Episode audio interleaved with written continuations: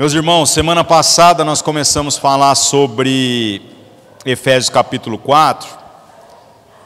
E se eu não me engano, a gente falou do verso 14 até o verso 19. A proposta era puxar algumas ideias, né, sobre como como de certo modo nós agora andando em Cristo fomos desafiados a viver de uma maneira diferente da maneira que a gente vivia antes, né?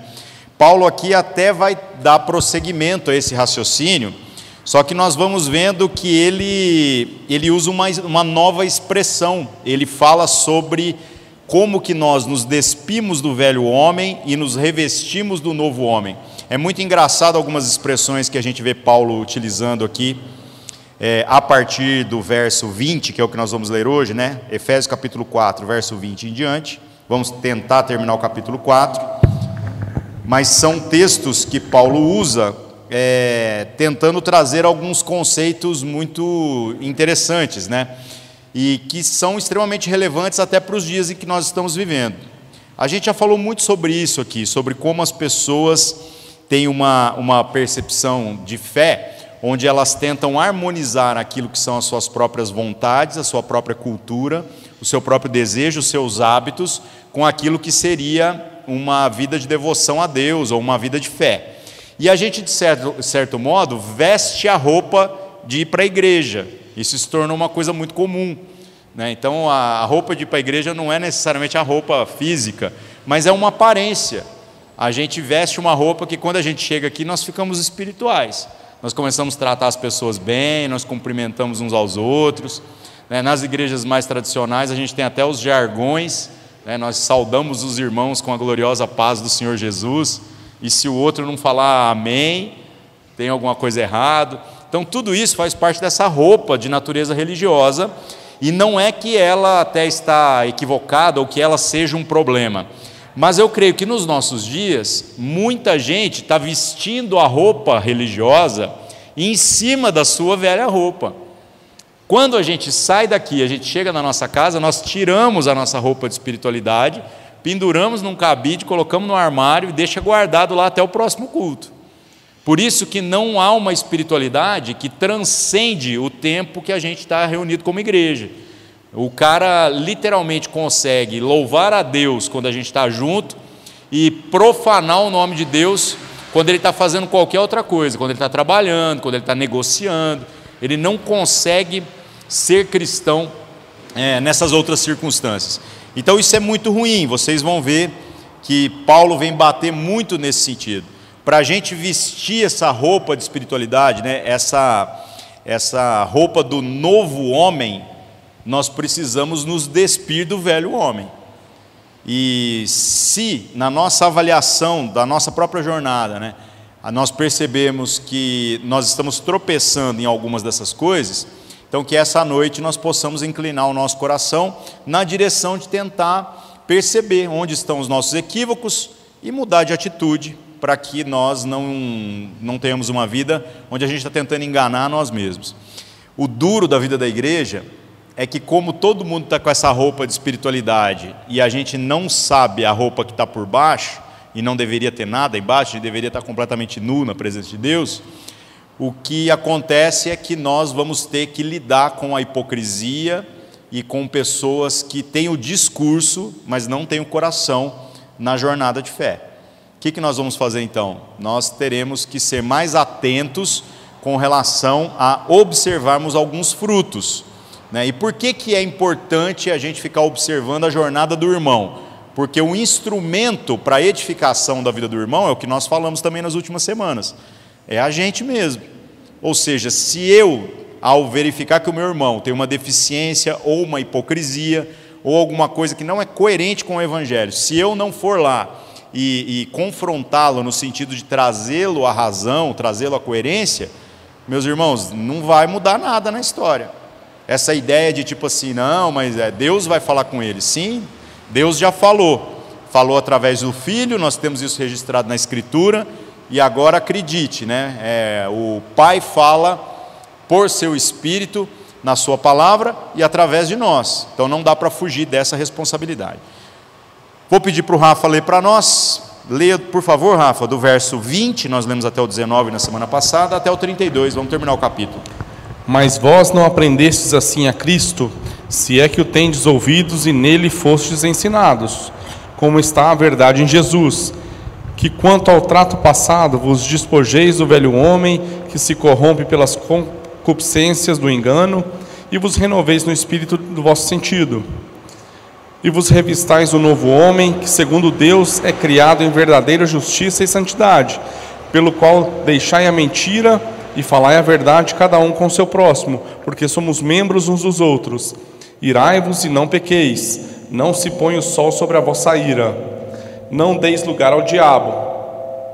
Aquele que furtava, não furte mais, antes trabalhe fazendo com as mãos o que é bom, para que tenha o que repartir com os que tiver necessidade. Não saia da vossa boca nenhuma palavra torpe, mas só a que for boa para promover a edificação, para que dê graça aos que a ouvem, e não entristeçais o Espírito Santo de Deus, no qual estáis selados para o dia da redenção. Toda amargura e ira e cólera e gritaria e blasfêmias e toda malícia seja tirada de entre vós. Antes, sede uns para com os outros benignos, misericordiosos, perdoando-vos uns aos outros, como também Deus vos perdoou em Cristo. É isso aí, muito bom. Ixi, é só ligar a caixa aqui, agora está dando microfonia. Espera aí. Vamos resolver do jeito bruto. Vamos lá, irmãos. Então, verso 20, né? Paulo começa já de maneira bem incisiva, relembrando que se nós, de certo modo, é, perdemos a sensibilidade, que foi o último texto que a gente falou na semana passada, né? E essa sensibilidade fez com que a gente não conseguisse mais entender que andar com Deus envolve romper com aquilo que é a nossa natureza, aquilo que é o normal para nós. Se nós perdemos essa sensibilidade, Paulo aqui agora no verso 20 enfatiza que esta perda da sensibilidade, essa tentativa de harmonizar a nossa vontade com a vontade de Deus, não faz parte do ensinamento que nós recebemos de Cristo. Não faz parte. E infelizmente isso é o conceito de religiosidade dos nossos dias, de espiritualidade. É muita gente que começa a dizer assim: o que realmente importa é você acreditar em Deus. E, gente, até o diabo acredita em Deus nessa perspectiva superficial que as pessoas é, é, arrotam hoje, né? tem até orgulho de dizer que é a sua relação com Deus. Né? A própria Bíblia diz que o diabo não apenas crê, como ele treme, né? porque ele sabe muito bem quem Deus é. Agora, nós não fomos chamados para ter uma relação apenas dentro dessa ótica. Nós fomos chamados para conhecermos a vontade de Deus, e a vontade de Deus está revelada nas Escrituras e na pessoa de Jesus, e pela, pelo relacionamento com o Espírito Santo, nós temos a possibilidade agora de não apenas conhecermos essa vontade, mas vivemos essa vontade. Ou seja, nós nos tornamos similares, parecidos com Jesus. Então, Jesus é o primogênito de muitos irmãos. O que nós estamos fazendo na nossa jornada de fé é entrarmos para a família. Este é o ensinamento de Cristo, e isso é a coisa mais importante que alguém poderia aprender na sua caminhada com a igreja. Mas dói no coração pensar isso, né? Porque infelizmente a igreja, não apenas agora, acho que desde que ela existe, ela agrega muitas pessoas por outras razões. Pessoas que querem anestesiar a sua crise de consciência, pessoas que gostam do ambiente social, pessoas que querem servir a Deus, mas não segundo a vontade de Deus, mas segundo a sua própria disponibilidade, a sua própria vontade, e essas pessoas todas estão juntas aqui. Elas congregam junto com a gente, fazem parte da igreja. E aí o que, que acaba acontecendo? Acaba acontecendo que o ensinamento que nós recebemos de Cristo sobre como a nossa jornada deveria ser mais radical, ele vai ficando diluído. Porque nós acreditamos, né, de maneira muito equivocada, que é, dá para definir a fé em Cristo tirando uma média dos cristãos. Isso não é verdade. Isso não é verdade. Né? Se nós começarmos a, a tirar uma média da nossa espiritualidade, como o joio cresce no meio do trigo, e Jesus deixou absolutamente claro que até o último dia vai ser desse jeito, eles não estão preocupados em fazer colheita ou limpeza antes da hora, então nós não conseguimos alcançar uma verdadeira espiritualidade tirando a média uns dos outros. Como que nós conseguimos ter uma sólida referência? Através da leitura da Escritura, onde nós conhecemos com mais intimidade a pessoa de Jesus. E agora, conhecendo a pessoa de Jesus, nós temos a responsabilidade, eu falei sobre isso na outra semana também, de também nos tornarmos referências. Também sermos aqueles que dizem assim: quer ver Deus? Então vem andar comigo. E aí a nossa jornada de espiritualidade inspira outras pessoas é, de uma forma que elas agora sejam, sejam é, animadas a abandonarem os seus conceitos antigos. Né? Uma coisa que a gente sempre repete: se o propósito da espiritualidade é, em Cristo fosse apenas a salvação da nossa alma, o que faria mais sentido é que Deus nos levasse para o céu imediatamente após a gente reconhecer Cristo como nosso Senhor e Salvador. Mas isso não se dá exatamente porque, como assim todo o restante do capítulo do livro de Efésios fala, nós fomos colocados como um corpo.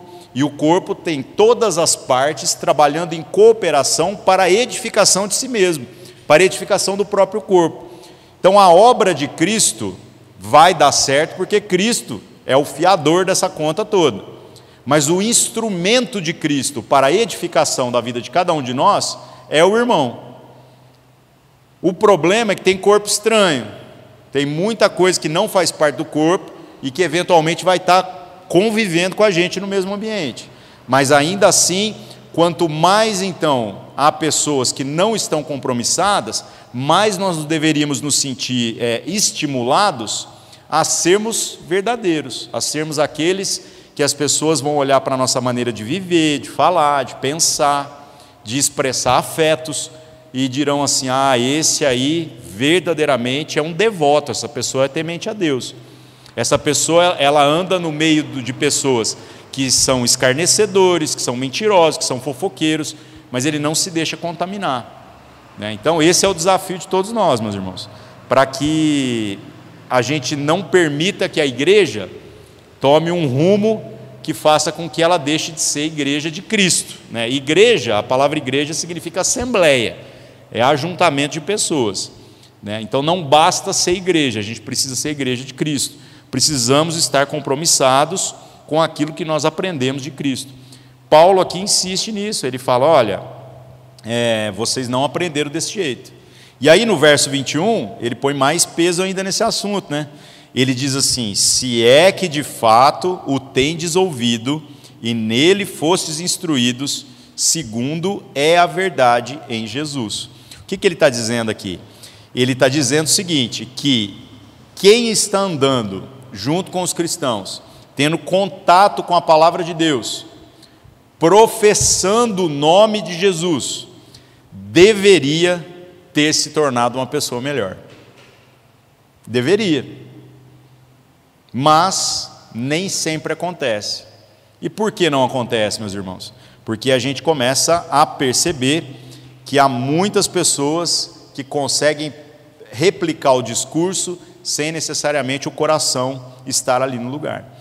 Então nós precisamos olhar muito para a nossa vida, porque quando a gente está desesperado e a gente chega na vida da igreja e Jesus é realmente assim uma, uma quebra de paradigma, uma, uma mudança, um alívio, sabe, uma, uma algo que traz uma alegria e que transforma a nossa consciência, nós chegamos na maior humildade diante de Deus.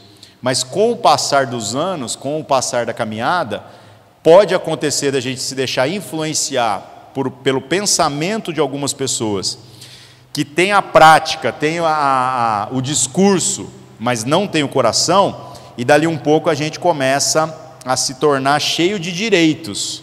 A gente começa a achar que a gente não tem que aguentar isso, que a gente não tem que aguentar aquilo, né? Ah, eu perdoo o Dante, mas eu não quero ele perto de mim. E a gente vai colocando um monte de discursos assim, que são muito politicamente corretos. Mas, pense só, vocês já imaginaram se Jesus virasse para o Pai e falasse assim: não, eu morri por eles, eu perdoei eles, eu só não quero eles perto de mim. Então, se Jesus não quiser a gente perto dele, o único lugar que a gente pode ir para ficar longe dele chama inferno. Tá? Então, não resolve o problema, não, não ajuda nada.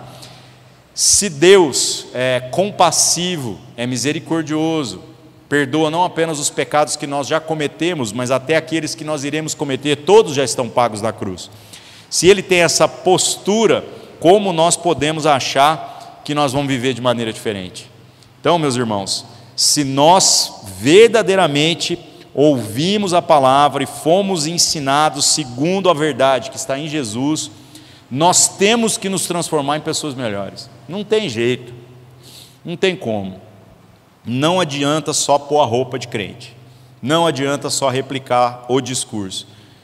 Lá no fundo, lá no nosso íntimo, alguma coisa tem que mudar, e tem que mudar para melhor. Não dá para ficar, virou crente, ficou impaciente. Não precisava nem ser crente para ficar impaciente, né? A gente tem que se tornar mais parecido com quem Jesus é, tá?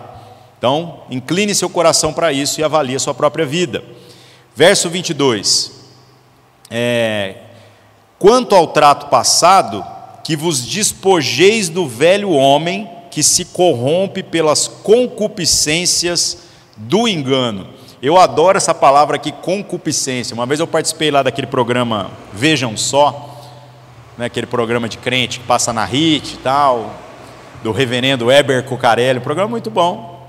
Né, eles só chamam o pessoal lá para discutir teologia, não sei o quê. Eu participei duas vezes lá, e numa das vezes ele perguntou para mim, sobre o trabalho que eu fazia com a Bíblia Freestyle, ele perguntou sobre como que eu traduziria a palavra concupiscência. E é um desafio isso aí, viu, meus irmãos? Porque o que eu propus para ele seria tipo assim, um desejo muito forte, né? E ele falou assim: é, é, é isso que a palavra significa, mas não é só isso, é mais do que isso.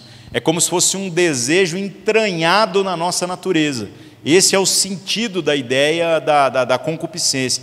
Então, olha que difícil que é para os tradutores da Bíblia. Às vezes você pega uma expressão e você não consegue achar uma palavra para substituir por outra. Você precisa pegar uma expressão e traduzir ela numa frase inteira para tentar chegar o mais perto possível daquilo que é a ideia.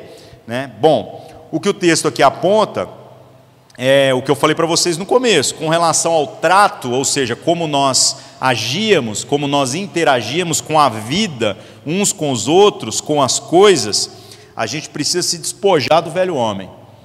Pregação antiga nossa aqui, a gente sempre dizia assim: você quer andar com Jesus, a primeira coisa que você tem que fazer é ficar nu. Você tem que tirar toda a sua roupa e fazer com que é, voluntariamente você seja apresentado diante de Deus como você verdadeiramente é.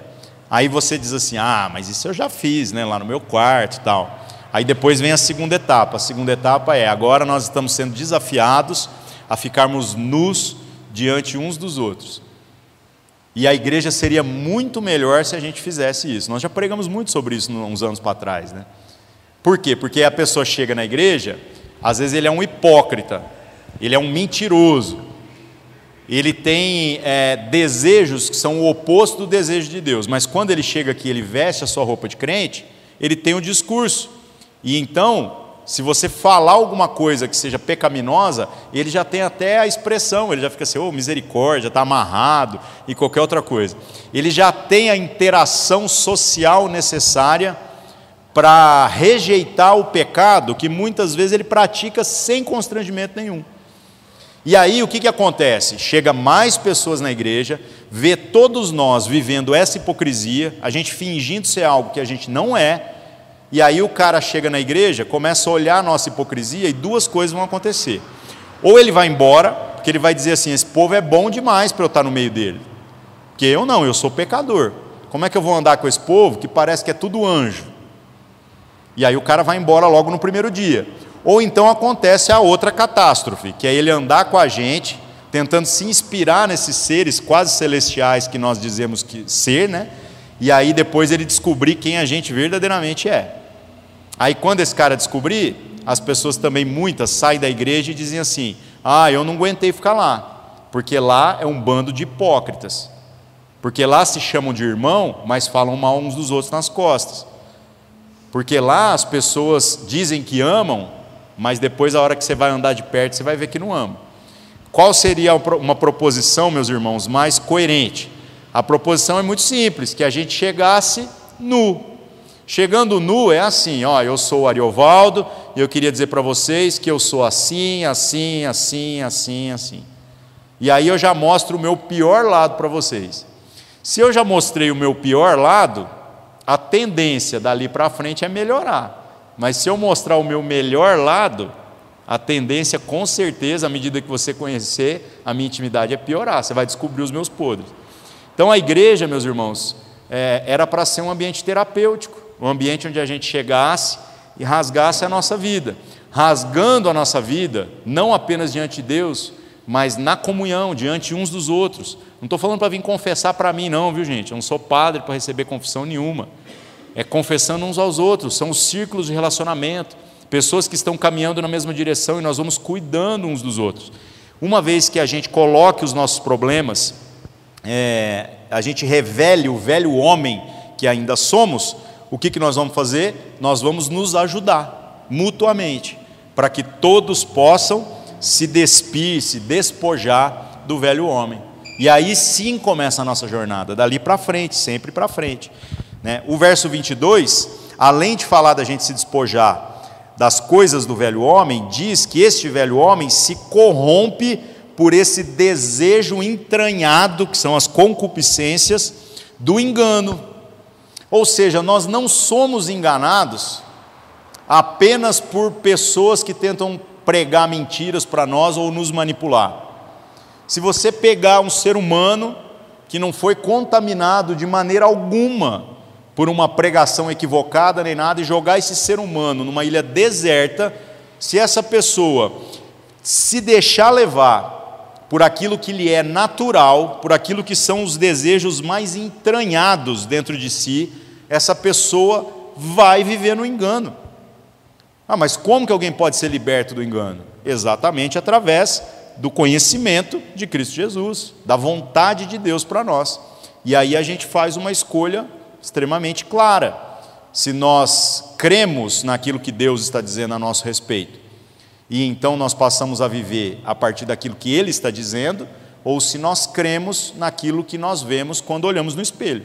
E quando a gente olha no espelho, a gente não vê coisa tão boa quando a gente está verdadeiramente nu, né, lá em casa, não tem ninguém olhando, não estou sustentando aparências, a gente não vê coisas tão boas quanto a gente gostaria de ser. Então é um desafio para nós isso, viu, meus irmãos? Que a gente avalie o nosso coração e veja o quanto nós temos sido ou não aí, né, escravos dos nossos próprios desejos. No verso 23, agora já há uma proposta aqui extremamente interessante de renovação. Diz assim: renoveis no espírito do vosso sentido. E esse, é, este versículo aqui, ele faz coro lá com Romanos capítulo 12, verso 2. Há muitos textos que Paulo vem usar essa palavra da renovação do entendimento, renovação da sua percepção que, que diz lá em Romanos 12, 2? Não sedes conformados com este mundo, mas sejam transformados pela renovação do vosso entendimento, para que experimenteis qual seja a boa, agradável e perfeita vontade de Deus. Aqui Paulo está dizendo a mesma coisa: vos renoveis no espírito do vosso sentido. Ou seja, você tem que se despir do velho homem, se libertar da escravidão da concupiscência, mas tudo isso acontece até mesmo de maneira racional. Tem que acontecer. Não é só uma experiência mística. Não é só o frequentar o culto, mas é algo que alcança o nosso entendimento de modo que você não consegue mais viver do jeito que você vivia antes. Você já pensou que se Deus é, rasgasse o céu assim, e descesse numa carruagem de fogo, com a banda tocando na frente dos anjos, sabe? Depois vinham os caras com as espadas, os outros anjos com as espadas. Pensa assim, num desfile de 7 de setembro celestial. E depois Deus chega no final, assim, né? Tal. Você já imaginou que todo mundo creria? Seria óbvio. Porque a imagem seria tão aterrorizante que aconteceria o que vai acontecer no último dia. Né? Todo joelho automaticamente é, se dobraria. Só que, meus irmãos, esse não é o jeito que Deus é, desejou trabalhar. A fé é exatamente nós trabalharmos o nosso entendimento não apenas a partir dos sentidos, mas a partir de uma convicção que demonstra confiança naquilo que Deus falou. Então, a fé traz para nós agora a proposta de nós transcendermos o sentido. E como que a gente transcende o sentido? É muito simples, ainda que aconteça algo aqui pareça sobrenatural, ou que até seja, se isso estiver em desacordo com aquilo que Deus já revelou na Escritura, nós duvidamos daquilo que os nossos olhos veem. Eu já vi alguns vídeos de missionários na, na África, né? E eu até conversei uma vez com um cara, ele falava sobre como que lá tem tem ainda uma cultura muito de bruxos, sabe, de um pessoal que engana as pessoas e eles fazem isso com truques de mágica extremamente baratos. Sabe? Mas as pessoas não têm YouTube, não têm televisão, é em lugares muito remotos. Então o que, que a pessoa faz? É, ela vai lá, faz um truque de mágica e diz que ela tem o poder, e aí todo mundo começa a pagar pau para esse cara, começa a dizer: ah, esse aí é o cara. E começa a temer essa pessoa e se submete ao controle que essa pessoa está tentando impor. É muito ruim isso. Agora, um verdadeiro, um verdadeiro cristão, ele teve que conviver ao longo de dois mil anos de história da igreja com falsos mágicos o tempo inteiro. No tempo de Jesus já tinha, gente. Falsos encantadores, falsos curandeiros e tudo mais. E aí? Mas estes homens não tropeçaram na sua jornada de fé porque eles não acreditavam naquilo que viam, eles acreditavam naquilo que a palavra dizia. E é exatamente por conta disso eles eram capazes de é, desmascarar tudo aquilo que era falso. Uma coisa muito interessante, gente, para a gente saber como não ser enganado pelo falso, não dá para fazer curso de especialização em falsidade. Não funciona. Porque toda falsidade que se aprender, vai vir alguém mais criativo e vai criar uma nova, um novo jeito de fazer a velha mágica. É assim que funciona. Agora, se você aprender o que é a verdade, tudo aquilo que não é a verdade, automaticamente é mentira. Essa é a nossa proposta de espiritualidade: conhecer a Deus e conhecer a Sua vontade. Verso 24: E vos revistais do novo homem, que segundo Deus é criado em verdadeira justiça e santidade. Então, essa é a proposta. Nós tiramos a nossa velha roupa do velho homem nós agora vamos vestir essa roupa do novo homem. Só que esse novo homem não é uma pessoa boa segundo o nosso padrão social. Não é uma pessoa que tem um discurso melhor. É uma pessoa que foi criado em verdadeira justiça e santidade. Aqui, meus irmãos, a gente sempre entra em crise também. Porque quando a gente fala ser criado em justiça e santidade, é muito normal que nós tentemos avaliar o que é este homem a partir da nossa percepção de justiça e santidade contemporâneos. Então, por exemplo, o que é justiça segundo o sentimento dos dias atuais? E aí é muito extremo, porque tem gente que acha que justiça é igualdade, e a Bíblia não diz isso. A Bíblia fala sobre equidade, que é justa medida. Né? No reino dos céus não tem igualdade, como muita gente pressupõe. Nós não vamos chegar lá e vai ser eventualmente um marxismo, como tem gente que está achando. Eu já vi gente que falava isso, falava assim, não, vai ser o anarquismo, a ausência de governo. Falei, meu amigo, é, chama reino de Deus porque tem rei. É uma monarquia absolutista. Entendeu? Mas fala, não, mas eu não vou poder chegar lá e sentar no trono de Deus. Então, é, o Satanás tentou fazer esse negócio aí também. Então recomendo para você ficar no seu lugar, que não tem nada de errado. Irmãos, não tem problema nenhum sermos maiores ou sermos menores. A promessa para a eternidade é que todos nós seremos plenos. E essa plenitude de Deus em nós basta. O que não vai haver entre nós é a comparação. Por quê? Porque eu sou pleno, você é pleno, não importa o como Deus te fez ou como Deus me fez, todos nós seremos plenos. Então a gente não vai olhar um para o outro com inveja ou achando que um é mais e o outro é menos. Cada um vive segundo a medida que Deus deu, a graça que Deus deu. Então o nosso senso de justiça, muitas vezes, é esse senso de justiça, que pensa numa igualdade que não é bíblica. Não é assim que funciona. Ou então é o outro extremo da justiça. É dos caras que falam assim: ah, mano, pegou roubando, corta a mão. Vamos, vamos usar o Antigo Testamento aqui. Né? E detalhe, gente, isso não é nem Antigo Testamento, tá? Nós já estamos pegando textos de outras religiões aí, tá? Porque na Bíblia não manda cortar a mão do ladrão. É a cultura islâmica que faz isso. É. Lá até mata se precisar, né? No Antigo Testamento, o que que diz? Se alguém roubou, restitui em dobro. Se alguém roubou aquilo que era a única fonte de renda do outro, restitui quatro vezes mais. Não tem como restituir, vira escravo da pessoa.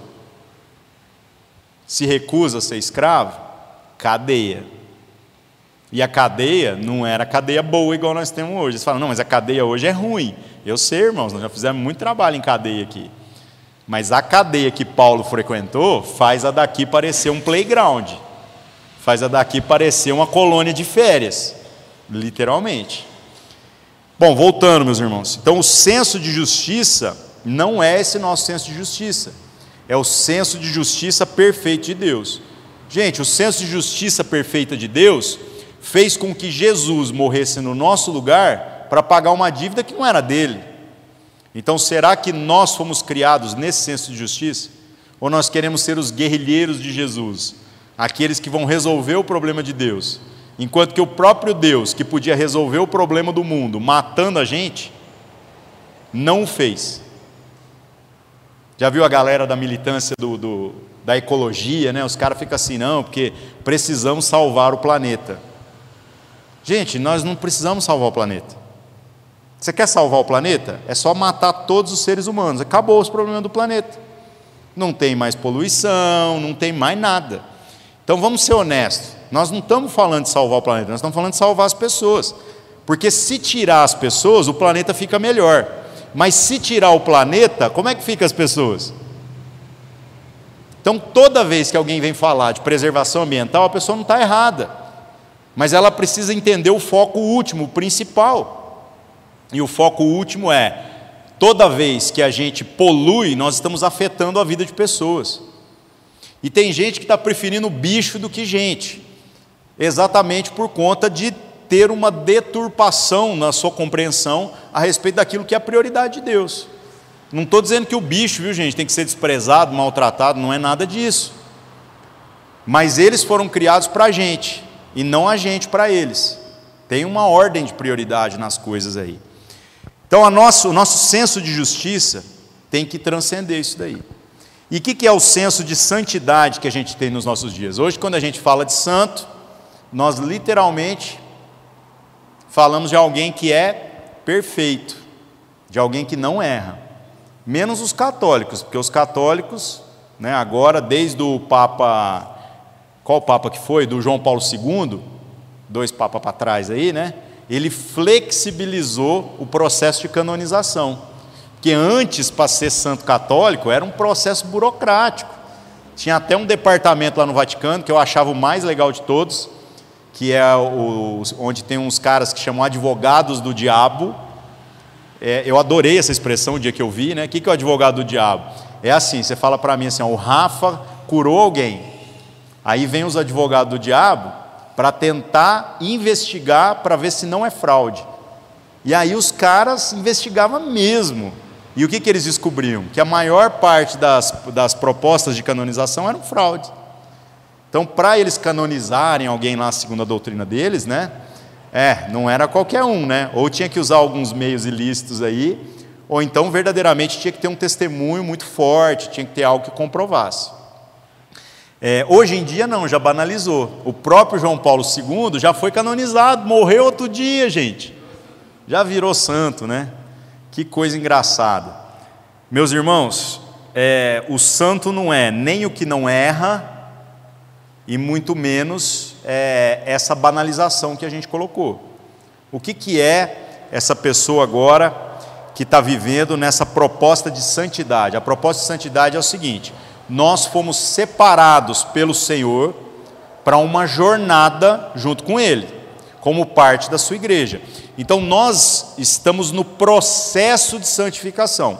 Nós somos, nós somos os santos do Senhor porque o Senhor, quando olha para nós, ele, ele nos vê através do sangue de Jesus que está sobre nós. Então, Ele não nos vê como nós somos, mas Ele nos vê como nós seremos. E exatamente por causa disso que as nossas orações são recebidas, exatamente por conta disso que nós não somos fulminados por Deus. Olha que coisa boa. Né? Agora, meus irmãos, se ao olhar para a vida do irmão, eu não tiver o mesmo olhar de Deus para a vida dele, eu não vou conseguir acreditar nesse processo de santificação. Então a gente precisa rever a nossa maneira de olhar, tá? Então lembre-se disso, vamos nos revestir do novo homem, que segundo Deus é criado em verdadeira justiça e santidade. Aí vem a pergunta para nós: nós somos essas pessoas? Temos que pensar. Verso 25: pelo que deixai a mentira e falai a verdade, cada um com o seu próximo, porque somos membros uns dos outros. Esse aqui eu também adoro, gente. Olha que legal a aplicação prática. O que, que o religioso pensa que tem que fazer? Ele pensa assim: ah, eu era um mentiroso, agora eu vou parar de mentir. E isso é natural do ser humano. Agora, o sobrenatural não é parar de mentir o sobrenatural é começar a falar a verdade. E existe uma diferença imensa entre não mentir e falar a verdade. Mas imensa, é, é abismal uma coisa e outra.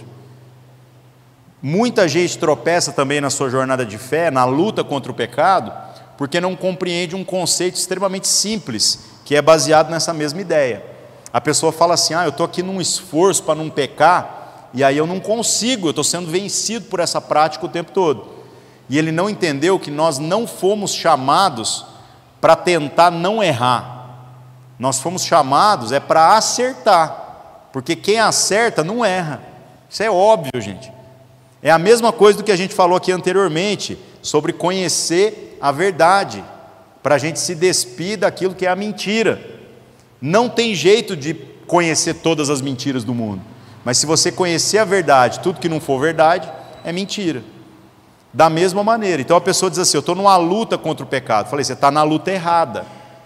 Você está gastando força com uma coisa equivocada.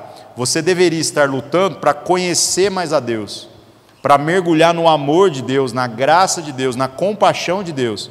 Para da mesma maneira que Deus te ama e você agora entendeu isso, você começa a expressar isso pelos outros. E você vai vendo que o pecado vai perdendo espaço na sua vida. Infelizmente, as pessoas gostam demais de regras. Elas querem é que a gente fique dizendo, faça isso ou não faça aquilo, porque elas dizem que é mais fácil. Elas não querem aprender. Elas querem só deixar de mentir, mas ninguém quer falar a verdade. Por quê? Porque falar a verdade dói. Dói demais, né, irmãos? Dói no outro, mas dói na gente também. Tem que doer.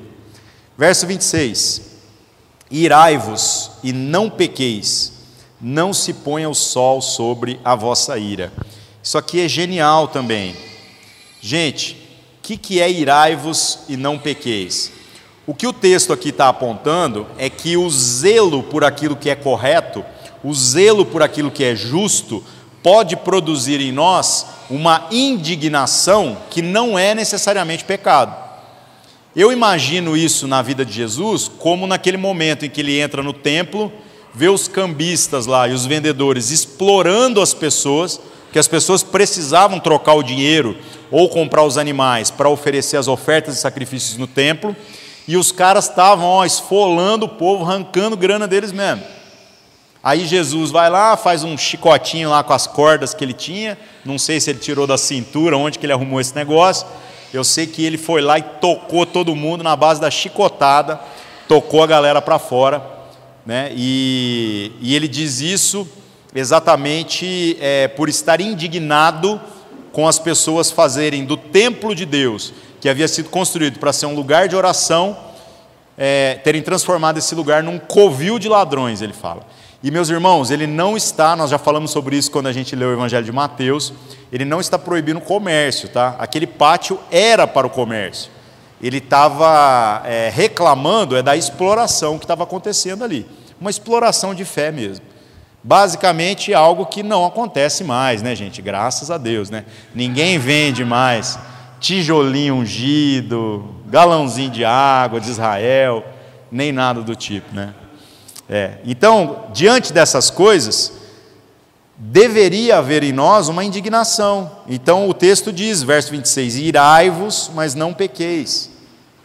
E o mais legal é, não se ponha o sol sobre a vossa ira. Se há algo errado, e isso está ao meu alcance, se o meu irmão está errado, ele está tendo uma conduta equivocada e está ao meu alcance fazer alguma coisa, não permita que o sol se ponha sobre a minha ira. Porque duas coisas vão acontecer: ou eu vou acordar mais amargurado amanhã por causa disso, ou então vai acontecer pior, eu vou ficar anestesiado para aquilo que me indignou. E dali um pouco eu já começo a achar que isso é normal mesmo.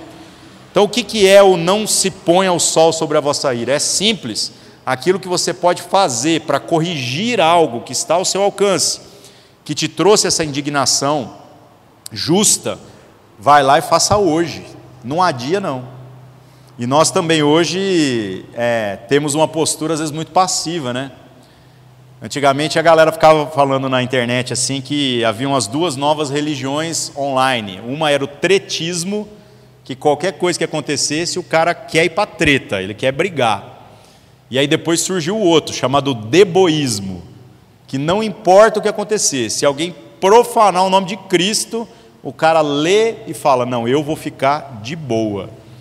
Gente, você não pode nem ser tretista nem deboísta, por incrível que pareça. Né? Tem muita conversa que literalmente não vale a pena entrar. Mas e quando a gente está falando de algo que a gente pode acrescentar alguma coisa? Não peque por omissão. Não tem jeito, tem que interferir, tá? Verso 27.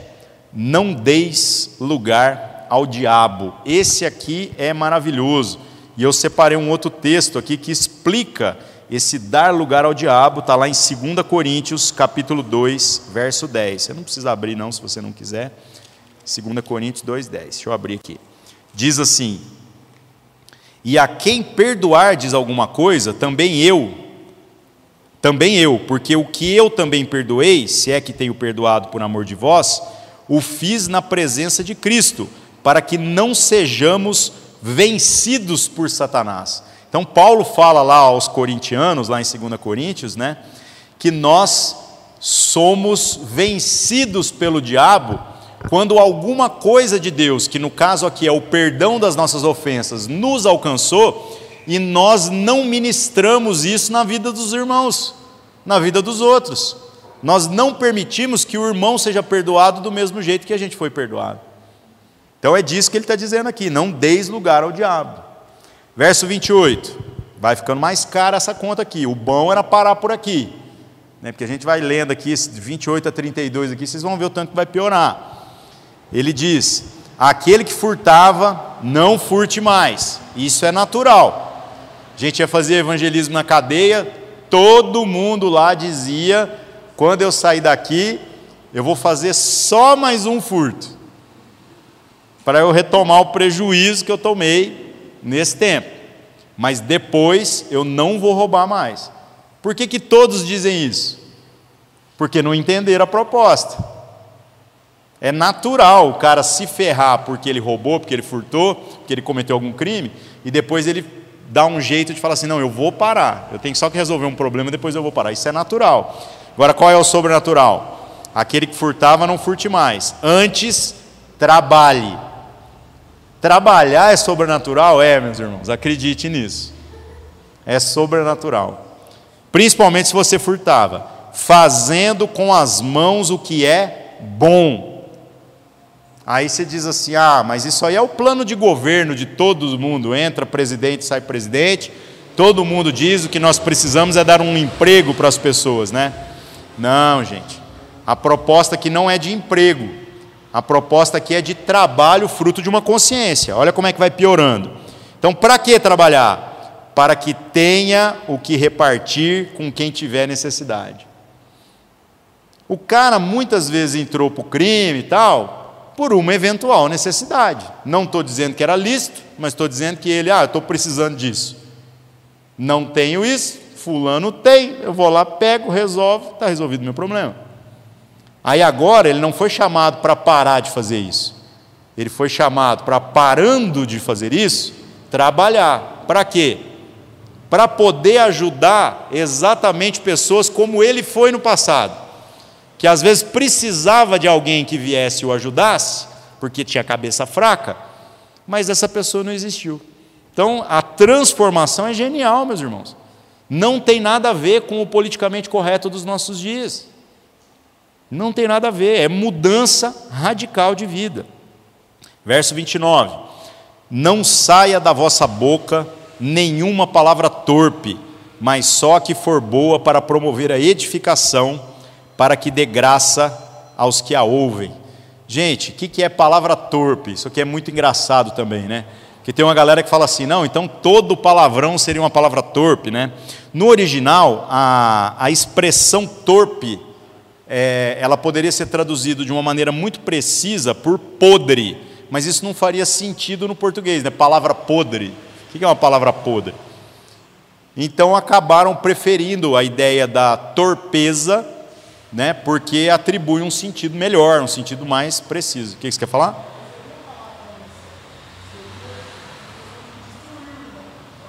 É, não é só o palavrão, mas é toda palavra. O palavrão também pode entrar, mas é toda palavra que diminui o irmão, que destrói o irmão, que diz uma coisa que o irmão não é. Então, por exemplo, eu já citei muito isso em pregação também. Tem gente que chama o irmão de bênção, mas com tanta ironia, mas tanta ironia, que aquilo lá pode estar sendo uma palavra torpe. A gente fala assim, ah, o Eric, ah, é uma benção. E a sobrancelha que dá o tom do quanto que o Eric é um cara problemático, é uma benção. E é ruim isso, porque seria melhor que a gente fosse honesto.